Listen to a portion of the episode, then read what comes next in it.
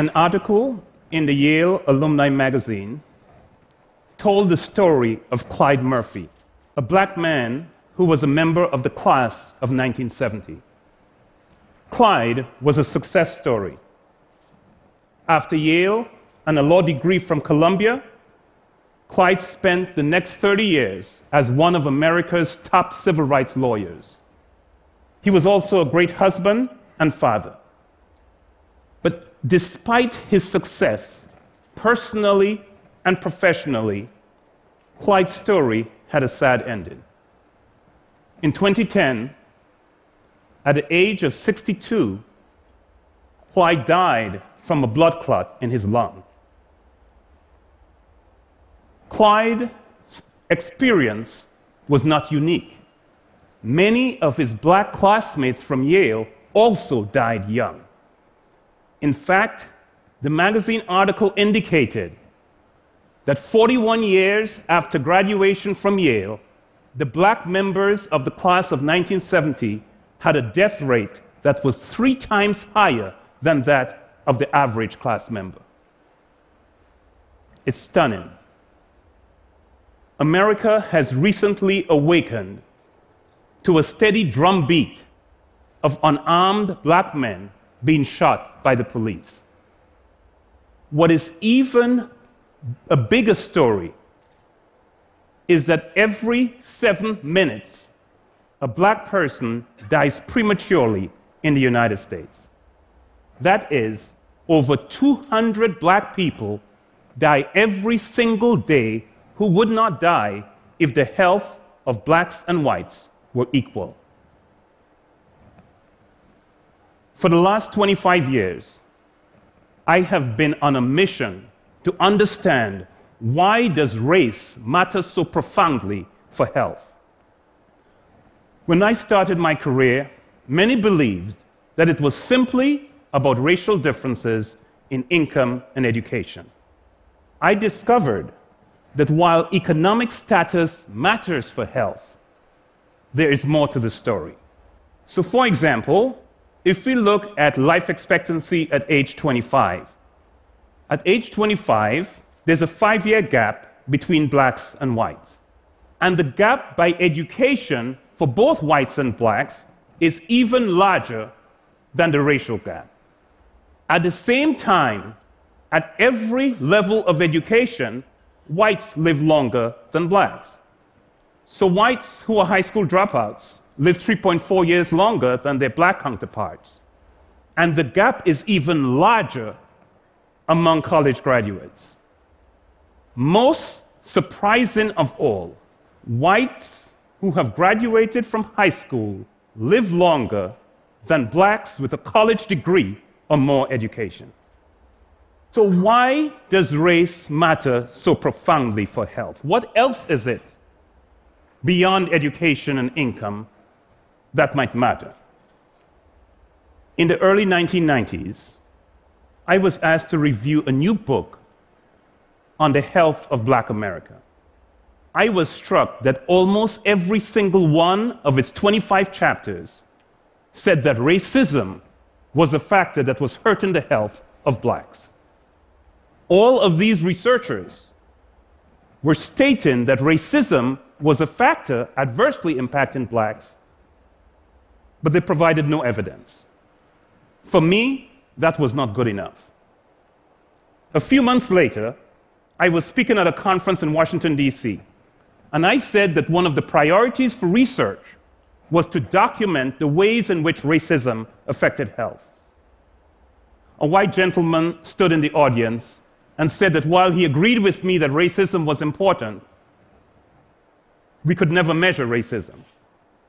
We measure self esteem, I said.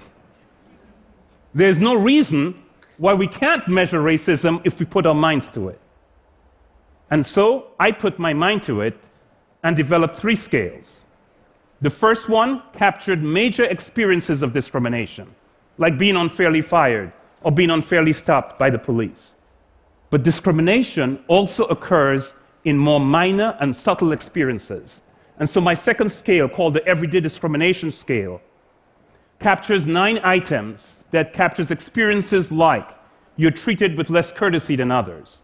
You receive poorer service than others in restaurants or stores, or people act as if they're afraid of you. This scale captures ways in which the dignity and the respect of people whose society does not value is chipped away on a daily basis. Research has found that higher levels of discrimination are associated with the elevated risk of a broad range of diseases, from blood pressure to abdominal obesity to breast cancer to heart disease and even premature mortality. Strikingly, some of the effects are observed at a very young age. For example, a study of black teens found that those who reported higher levels of discrimination as teenagers had higher levels of stress hormones, of blood pressure, and of weight at age 20. However, the stress of discrimination is only one aspect. Discrimination and racism also matters in other profound ways for health. For example, there's discrimination in medical care. In 1999, the National Academy of Medicine asked me to serve on a committee that, document, that found, concluded based on the scientific evidence, that blacks and other minorities receive poorer quality care than whites. This was true for all kinds of medical treatment, from the most simple to the most technologically sophisticated. One explanation for this pattern was a phenomenon that's called implicit bias or unconscious discrimination. Research for decades by social psychologists indicate that if you hold a negative stereotype about a group in your subconscious mind and you meet someone from that group, you will discriminate against that person. You will treat them differently. It's an unconscious process, it's an automatic process. It is a subtle process, but it's normal, and it occurs even among the most well intentioned individuals. But the deeper that I delved into the health impact of racism, the more insidious the effects became. There is institutional discrimination, which refers to discrimination that exists in the processes of social institutions. Residential segregation by race, which has led to blacks and whites living in very different neighborhood contexts, is a classic example of institutional racism. One of America's best kept secrets is how residential segregation is the secret source that creates racial inequality in the United States.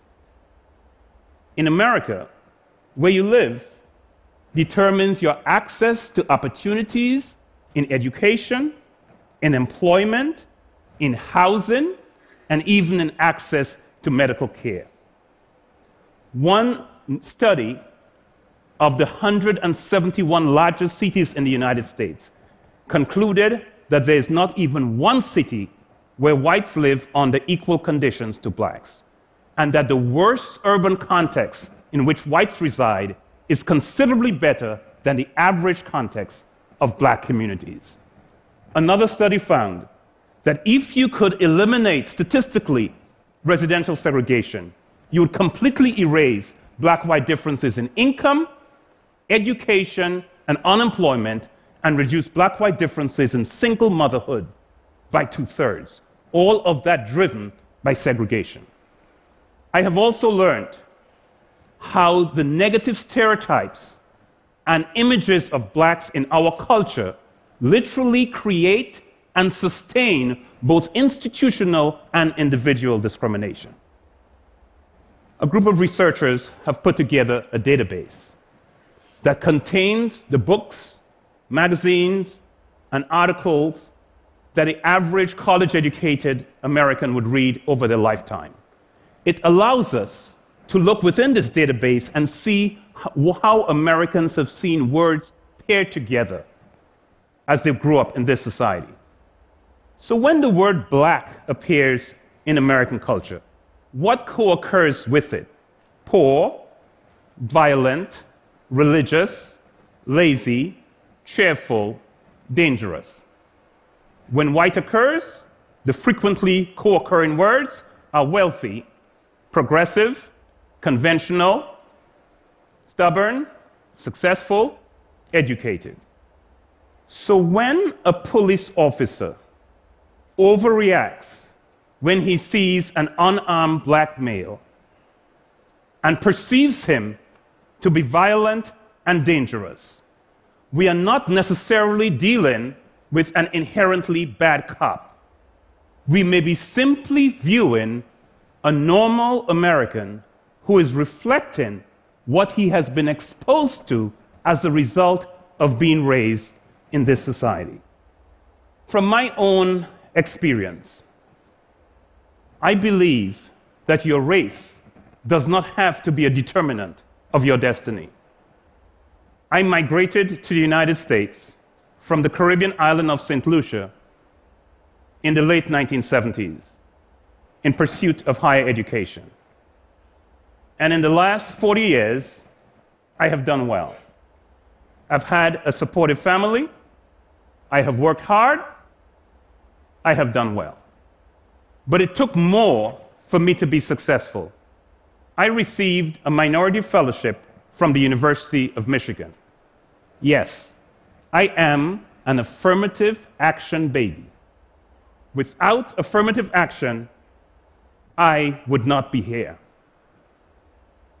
But in the last 40 years, black America has been less successful than I have.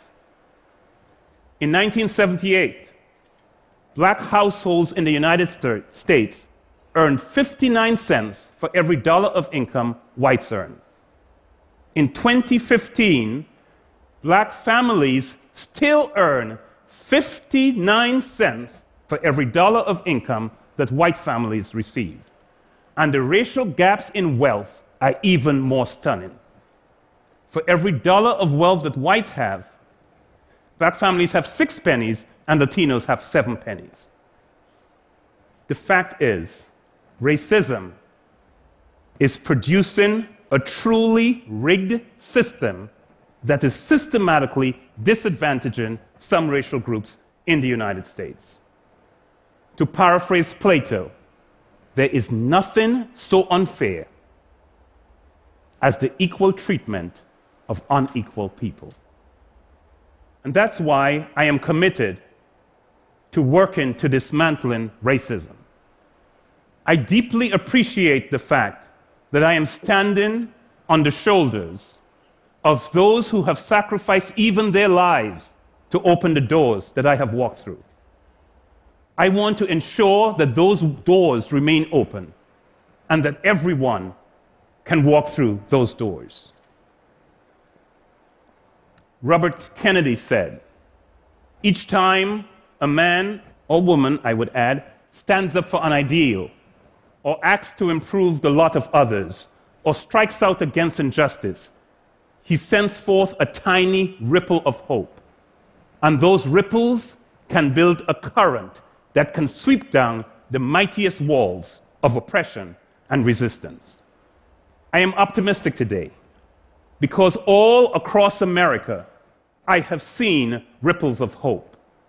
The Boston Medical Center has added lawyers to the medical team so that physicians can improve the health of their patients because the lawyers are addressing the non medical needs their patients have. Loma Linda University has built a gateway college in nearby San Bernardino so that in addition to delivering medical care, they can provide job skills and job training to a predominantly minority, low income community members so that they will have the skills they need to get a decent job.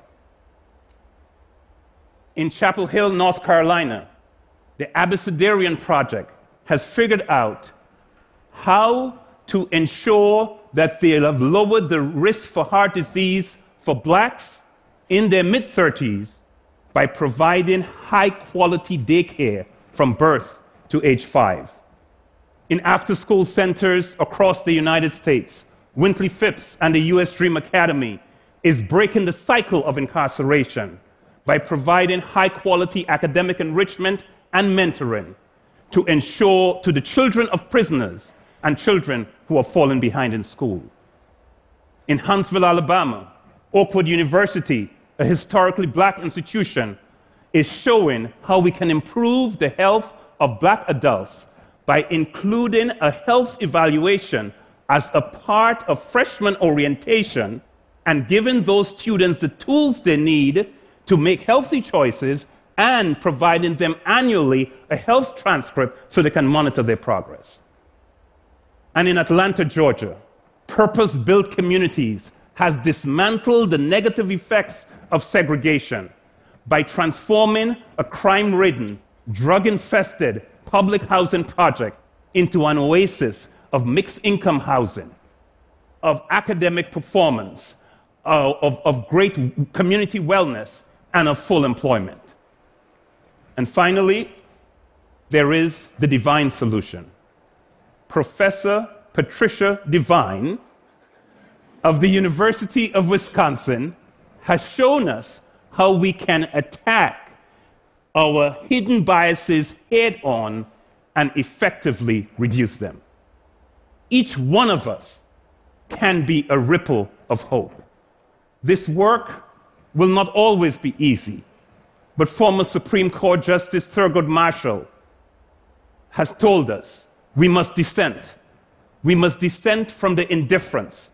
We must dissent from the apathy. We must dissent from the hatred and the mistrust. We must dissent because America can do better, because America has no choice but to do better. Thank you.